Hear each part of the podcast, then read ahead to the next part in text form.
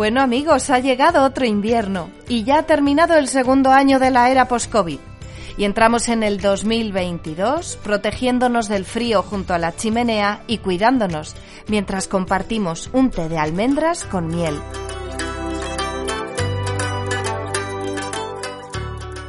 Somos Juanjo Refugio y Eva Parra y os traemos de regalo de Año Nuevo la séptima conexión del podcast con el que contemplar el horizonte bien acompañado. Adelante, pasen y vean. Os invitamos a nuestro refugio o a nuestro porche, lo que queráis.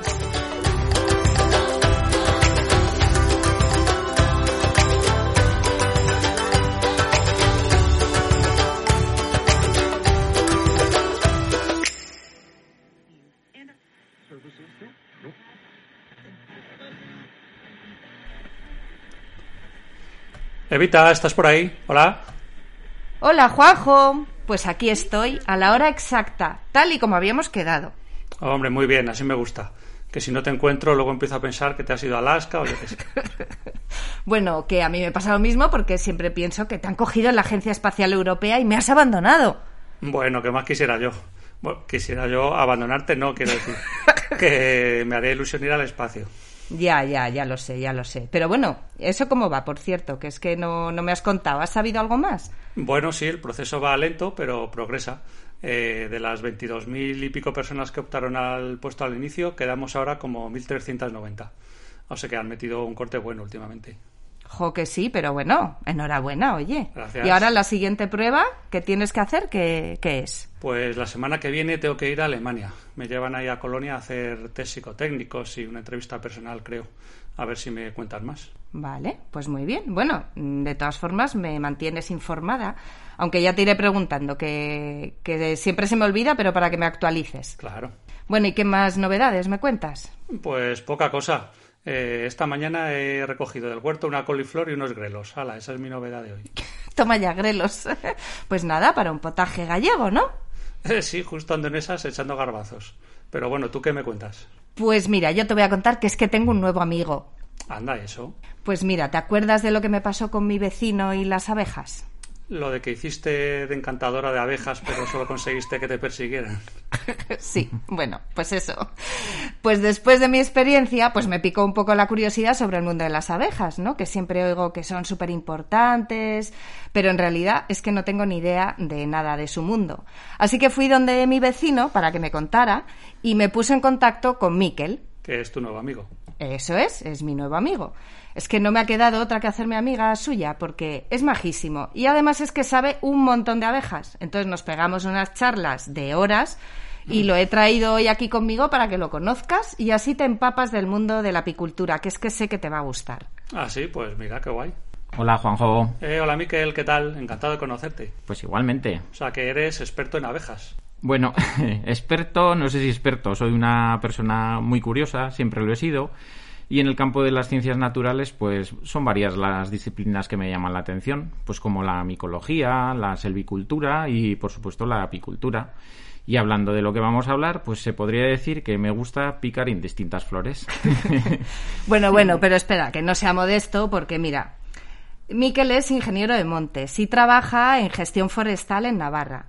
Y es que además hace unos años pues empezó un proyecto personal con unas colmenas en su pueblo. Bueno, cuéntalo tú, Miquel. Venga, pues os cuento un poco cómo empecé con todo esto. Pues alrededor de 12 años, hace 12 años, eh, puse dos colmenas en un colmenar que había abandonado en mi pueblo. Y poco a poco fui aprendiendo, sumando unidades hasta las 12 que tenemos actualmente. Anda, pero ya sabías algo de colmenas entonces. Bueno, eh, desde que era pequeño me había llamado mucho la atención el mundo de las abejas, porque cuando salía a jugar a pelota al frontón del pueblo me fijaba en Luis Felipe, el maestro, que tenía el almacén ahí al lado, que es donde hacía todos los preparativos para los trabajos de apicultura de cada época del año. Yo me acercaba y observaba cómo ponía tanto cariño y paciencia en un arte que él había aprendido del señor Lorenzo, su suegro. Jolín, y eso, las abejas son como mi huerto, que te tienen liado todo el año haciendo tareas diferentes cada mes, ¿o qué? Eso es. Las tareas de las diferentes épocas tienen que ver con los momentos biológicos de la vida de los enjambres. Igual que sucede con las plantas y sus momentos vegetativos. Vale, pero ¿y cuáles son esas tareas? Que las de las plantas me las sé, pero estas no. Pues mira, a finales del invierno y principios de primavera, el comenar empieza a despertar, despertar de su letargo y lo hace a un ritmo exponencial. Empieza despacito y luego ya se convierte en un frenesí.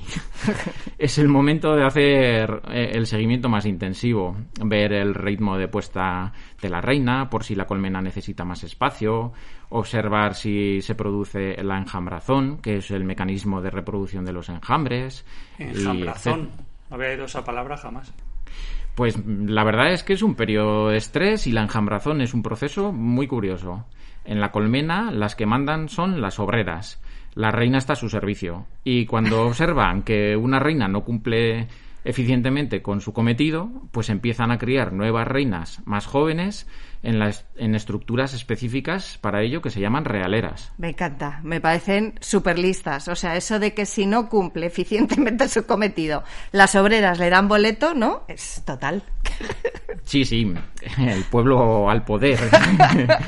Pero no te creas que la reina se deja, se resiste y se esfuerza en eliminar las realeras, pero una vez iniciado el proceso, este es imparable. Siempre habrá alguna nueva reina dentro de una realera que la reina vieja no pueda encontrar. Y momentos antes de nacer la nueva reina, la vieja abandona la colmena con su séquito, compuesto por entre un tercio y la mitad de las obreras.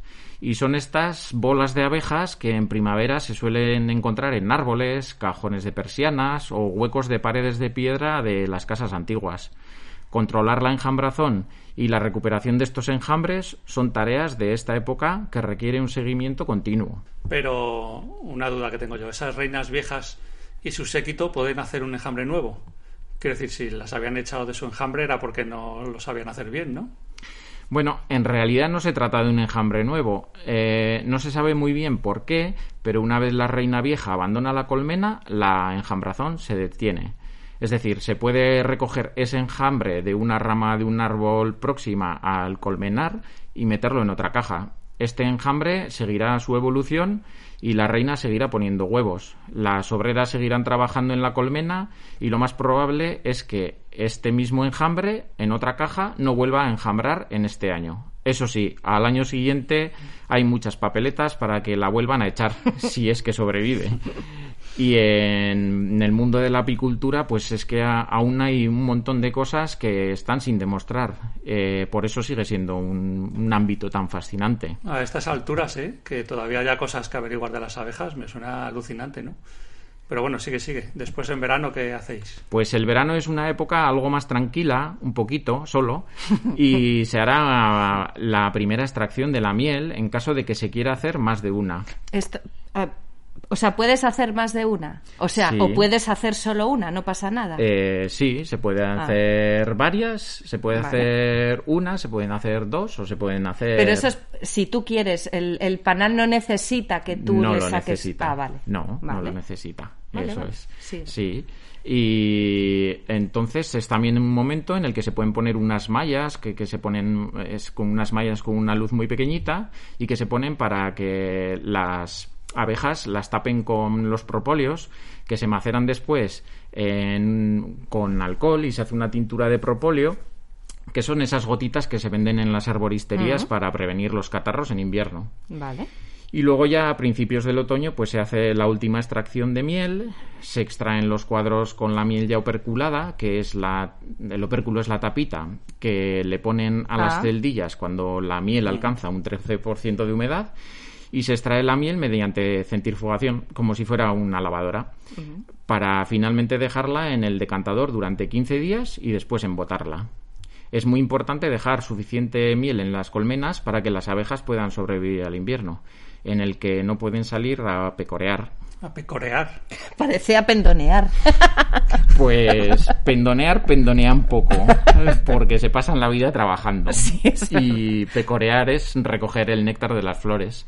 En este momento se aprovecha también en, el invierno pues para poner las colmenas en el tratamiento contra un ácaro que se llama barroa y que es un tratamiento obligatorio ya que la barrosis es una enfermedad de distribución mundial que más daños ocasiona en la apicultura.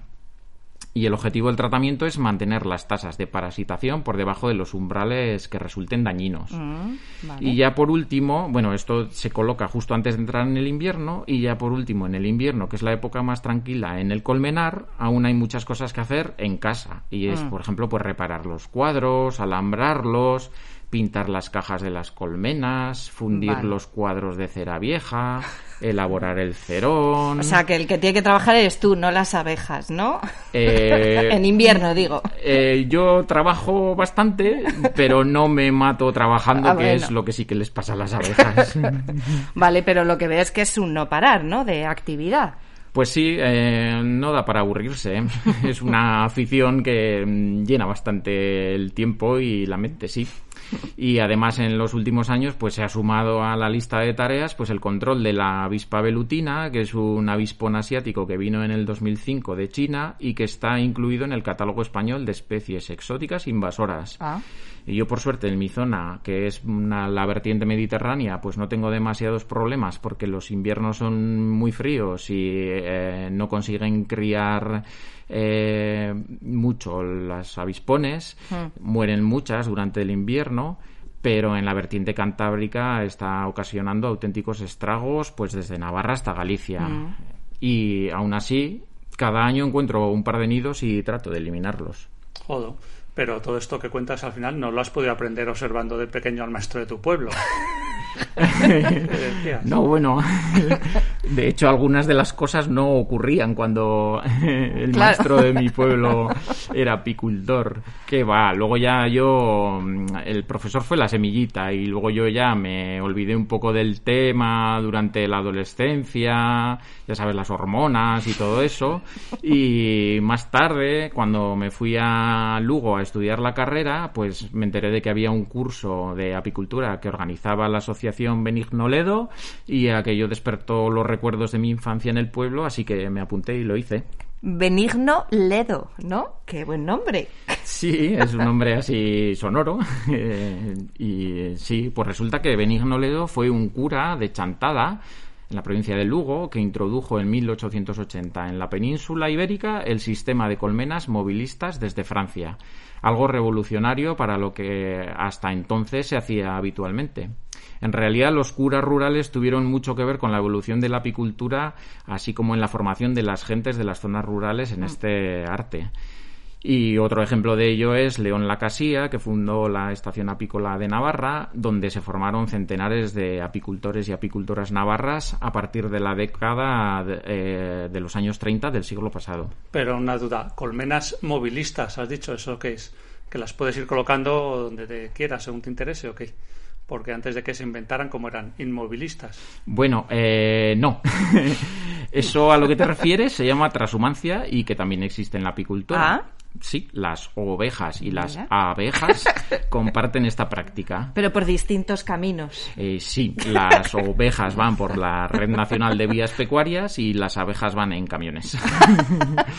sí, la transhumancia en apicultura consiste en mover las colmenas para aprovechar los diferentes momentos de floración de las diferentes especies vegetales y así poder producir mon- mieles monoflorales. Si en enero, por ejemplo, se mueven las colmenas a una plantación de almendros y se extrae la miel con la finalización de la floración de los almendros, pues se obtendrá miel monofloral de almendro. Y como valor añadido, la fecundación de las flores del almendro aumentará y con ella la producción de almendras. Y lo mismo ocurre con otras especies productoras de frutos comerciales y miel, como pueden ser el castaño, cuya floración se da en mayo-junio, y también con otras especies que, aunque no produzcan frutos sí que producen mieles de mucha calidad, muy apreciada, como el romero o el brezo. Y en todos estos casos se hará la extracción de la miel con la finalización de esta floración, de la floración de estas especies, para la obtención de esas apreciadas mieles monoflorales. Pero incluso en plantaciones de frutales que no producen mieles monoflorales específicamente apreciadas, como manzanos o melocotoneros, pues se paga a apicultores para que lleven las colmenas a las plantaciones de frutales y se incremente la polinización y con ella la Ah. producción de fruta. Vale. Y de hecho, desde que puse las colmenas en el pueblo, son varios los vecinos y vecinas que me dicen que recogen más fruta Ah, en sí. sus huertas de ocio. Qué bueno. Vamos, que tus abejas del pueblo es un win-win para el pueblo. Sí. Todos ganan. Sí, sí. Vale, pero entonces lo de las colmenas movilistas que introdujo el cura gallego, entonces, ¿qué es? Pues a lo que me refería con las colmenas movilistas es a que hasta entonces las colmenas eran fijistas, es decir, lo contrario, que los elementos de las mismas no eran móviles sino fijos. Ah. Las colmenas tradicionales tenían diferentes formas, como casetas con las colmenas hechas de obra, con adobe, por ejemplo. Ah, sí. o cilindros de corcho, o cajas de, de madera que se llamaban ataúd, etcétera. Y hay una larga tradición apícola en nuestras latitudes y así lo atestiguan los numerosos vestigios etnográficos, pues desde las casetas colmenares de adobe que mencionaba hasta las albarizas gallegas o las eras de blanqueo de cera para la posterior elaboración de exvotos que se ponían a los pies de los santos. Sí. Y con la progresiva implantación del sistema de colmenas movilistas, pues todas estas prácticas anteriores fueron perdiendo su peso. Ah, vale. Y dentro de las colmenas movilistas, pues las hay de varios tipos, de desarrollo horizontal, como las Lions que introdujo el cura gallego, Vale. Benigno Ledo, o las de desarrollo vertical, como las Langstroth, también conocidas como perfección, supongo que por simplificar ese nombre ¿Y tan tú cuál extraño. tienes? Yo tengo las Langstroth porque son las más comunes Vale. en nuestra zona. Vale. No así, por ejemplo, en Extremadura o Andalucía, donde eh, mayoritariamente utilizan Lions. Ah, vale. Pero La- eso es, es, es porque, mm, porque se han acostumbrado, quiero decir, en extrema, ya no son mejores o peores, sino que ahí Mm. se suelen usar esas. Mm, No, eh, sí, tienen allá la costumbre de utilizar Eso, esas y aquí y hay otra- está. la costumbre de utilizar las otras. Cada una tiene sus ventajas y sus Ya. inconvenientes. Ya. Y Vale. aquí, pues eh, ya en las últimas décadas, pues se implantaron las Perfección o Langstroth y, s- Vale. y son las que utilizamos. Yo son Vale. las que heredé y con las que he seguido. Vale. Heredaste la perfección, así da gusto. Heredé la perfección, eso es. No la traía de serie. Sí, pero bueno, la ventaja de todas ellas es que se puede ampliar o reducir el espacio según la época del año, añadiendo o retirando alzas llenas de cuadros, y que se pueden mover los cuadros dentro de cada caja entre las diferentes cajas según interese. Esto facilita mucho pues todos los trabajos, Claro. desde la extracción de la miel al seguimiento y los tratamientos de las diferentes enfermedades. Ya, vale, vale. Y como decía antes, pues Benigno Ledo introdujo las Lions desde Francia, donde fueron desarrolladas por George Lyons en 1874 ya.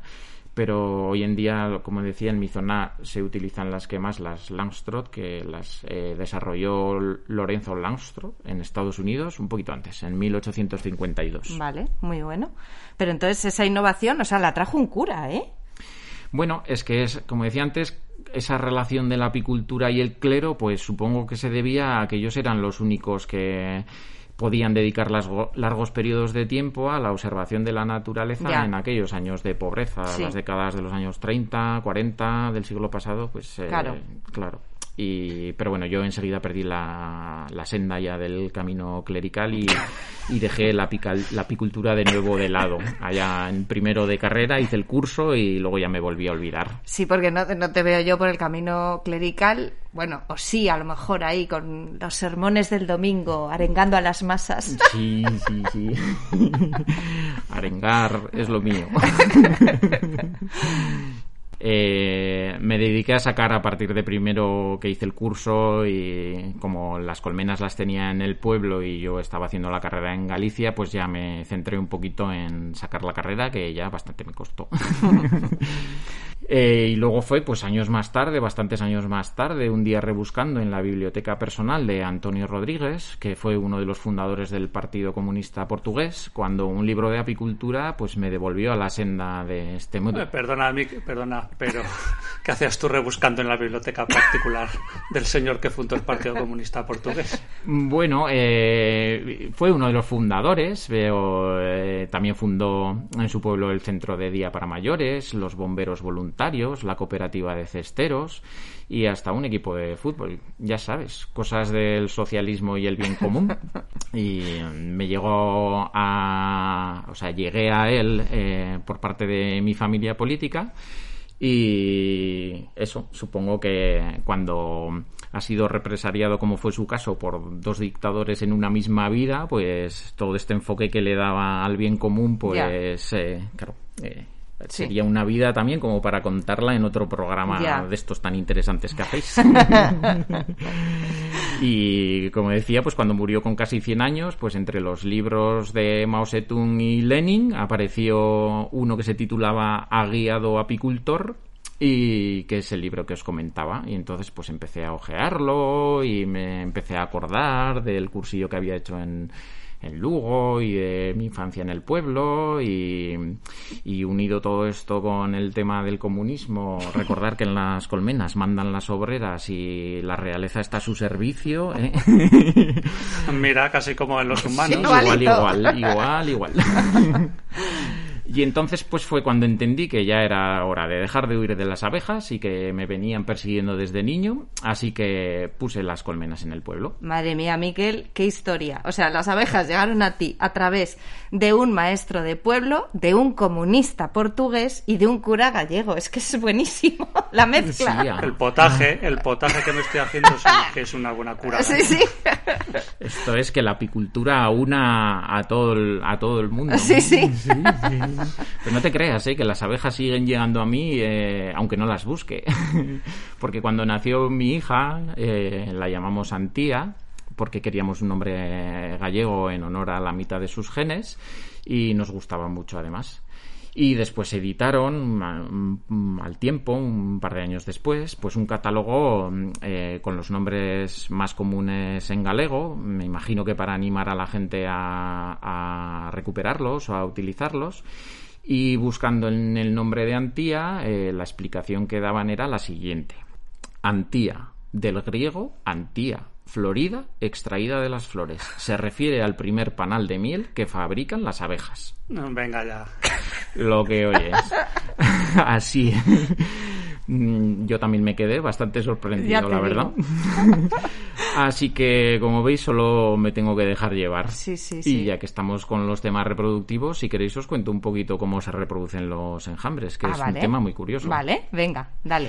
Bueno, pues como os decía, una vez que se inicia la enjambrazón, que es un proceso imparable, las abejas obreras crean una estructura específica para criar la reina, llamada realera, que es así como un cacahuete con cáscara, para que os hagáis una idea. Vale.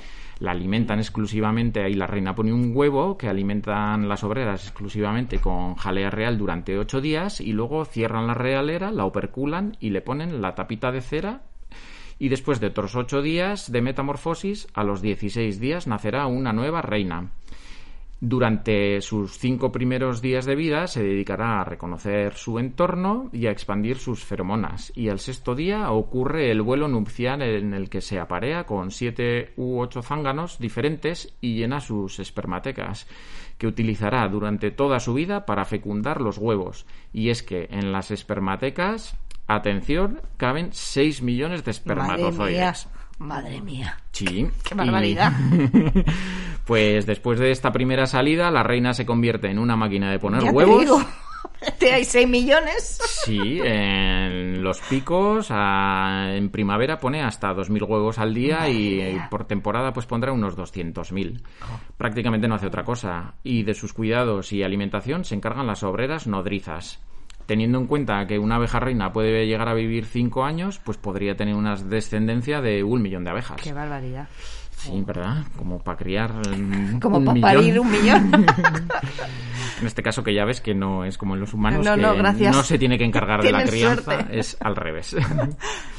y de cada huevo puesto por una reina nacerá una obrera o un zángano, pero mayoritariamente obreras. Ambos son alimentados con jalea real solo los tres primeros días y el resto de días las larvas son alimentadas con miel y polen. Ah. Posteriormente, las obreras ponen el opérculo de cera a las celdillas y ocurre la metamorfosis también, después de la cual nacen las obreras a los 21 días o los zánganos a los 24. Vale. Las obreras se dedicarán a la limpieza de la colmena hasta el séptimo día de vida. y los tres días siguientes ejercerán de nodrizas ya que serán capaces de producir jalea real. Durante diez días más producirán cera para crear las celdillas o percularlas y a partir de ahí hasta su muerte se dedicarán a pecorear néctar de las flores. Para que os hagáis una idea, una abeja obrera que nace en primavera vive nada más que 40 días. Hombre, porque no paran. Se matan a trabajar, como he dicho antes. Y mientras que una que nace en otoño, finales del otoño, de cara al invierno, pues vivirá durante, vivirá cuatro o cinco meses, ah. eh, porque el enjambre tiene muchísima menos actividad, casi que se dedica a hibernar y la única función que tienen que hacer es aletear eh, para mantener un poquito la temperatura de la colmena e ir alimentándose con la miel que, le, que les ha quedado en los cuadros pues para pasar el invierno. Vale y los zánganos. los zánganos? Los zánganos. Pues los zánganos. Me da a mí, Juanjo, escúchame, que el nombre de zángano, o sea, la, cómo usamos nosotros lo de zángano, va a ser de aquí, sí, ¿no? Sí, viene un poquito de ahí. está bien puesto, sí. Me parece que sí. Pero bueno, eh, pues en una colmena, por ejemplo, puede haber alrededor de 2.500 zánganos y teniendo en cuenta que solo siete ellos, siete u ocho de ellos trabajan algo en su vida, que son los que fecundan a la reina, tienen un mal trabajo, pues es una incógnita la razón por la que se crían tantos se sabe que colaboran también algo en el mantenimiento de la temperatura en verano de la colmena, porque en, invierno hay que aletear para calentar, pero en, verano hay que aletear para refrigerar. Ah, vale. Pero poco más, es otra de las grandes incógnitas de, la, de la apicultura o de la vida de la colmena. Y eso sí, con el ocaso del otoño, pues se produce la expulsión y o matanza de los que no han muerto de viejos, ah. porque en invierno eh, así como puede haber en una colmena habitualmente puede haber 80, bueno, habitualmente no, en verano puede haber 80.000 abejas, pues en invierno pues quedan unas 5.000 más o ah, menos, sí. y de ellas ninguno es zángano. O sea que los zánganos... Eh, Sí, mataril. sí, sí. Qué bueno, oye, me encanta, me encanta lo que nos cuentas. Yo porque con el huerto ya tengo bastante, pero vamos, me están dando ganas de poner una colmena o dos para empezar a probar. O pues podías hacer como la escritora esa americana que lo dejó todo se fue a una cabaña en las montañas Ozarks, en Estados Unidos, a dedicarse a la apicultura. Y bueno, tú ya tienes la cabaña, Juanjo. No sé de quién me estás hablando, pero vamos, me suena una persona muy razonable, ¿no? bueno, razonable y graciosa. Mira, te voy a dejar eh, dos de sus libros en los que habla de su cambio de vida. Se llamaba Su Havel y cuenta cómo pasó de ser bibliotecaria y librera en una ciudad a apicultora en una granja del medio oeste americano. O sea, que tampoco... Mm. Y los libros en concreto son Un año en los bosques y Desde esta colina. Y te va contando sus historias de cambios, sus nuevos vecinos. Y bueno, es que algunas son súper graciosas. Pues ya me voy a apuntar yo también eh, la recomendación, porque no no. no, conocía esta historia. Pues de verdad que son muy recomendables. A mí me gustaron mucho y, son de la editorial para que las busques, Errata Naturae. Ahí va, pues no conozco esta editorial tampoco. Me la voy a apuntar. ¿Ves? Pues sí, mira, tiene un catálogo que realmente es súper interesante porque tienen mucho libro de lo que llaman literatura de naturaleza en la colección Libros Salvajes, pero tienen también mucha narrativa, libros para peques, bueno, hasta cómics. Qué bueno, pues recomiéndame alguno en concreto. Jo, pues mira, uno de los que más me ha gustado es precisamente el de una dibujante que se llama Julia Wertz, que va contando la historia de Nueva York a través de dibujos que muestran pues el antes y el después de rincones poco turísticos de la ciudad, pero que son los que le dan realmente carácter, ¿sabes? Ah, suena guay. Sí, sí. Y bueno, y también os recomiendo que visitéis la web, que es serratanaturae.com, y leáis su apartado compromisos, porque os vais a dar cuenta de que es que es una editorial a la que hay que apoyar, porque además de los librazos que tiene, pues tienen una filosofía profesional y social fantástica. Vamos, a mí me encantan. Ay, qué bien. Qué guay. Pues nada, recomendación apuntada. Oye, Miquel, ¿y tú algún libro sobre abejas que me puedas decir? Que ya te digo que me ha pues picado el anillo. Apicultura de Pierre Jean Frost, eh, eh, perdón, de Pierre Jean Frost es como una Biblia de la apicultura, pero es quizás un libro demasiado técnico. Mm.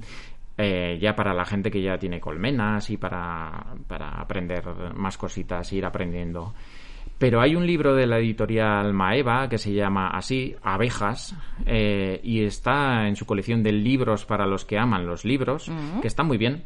Es de un polaco que se llama Socha. Y ahí sale un mogollón de información bastante curiosa. Ah, guay. Sí, es un mundo in- inal- inacabable este de la apicultura. Ya veo, ya, y tanto. Pues nada, que te digo que otro día te vienes y nos cuentas más cosillas. Ah, bueno, mira. Eso, eso, que yo me he quedado mosqueado con lo de que no se sabe para qué se crían tantos zánganos.